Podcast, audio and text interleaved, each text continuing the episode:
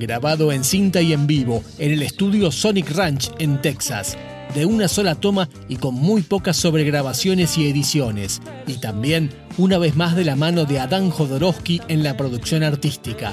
Así es el Big Blue, cuarto LP de banda Los Chinos y quizás uno de los discos más esperados del año.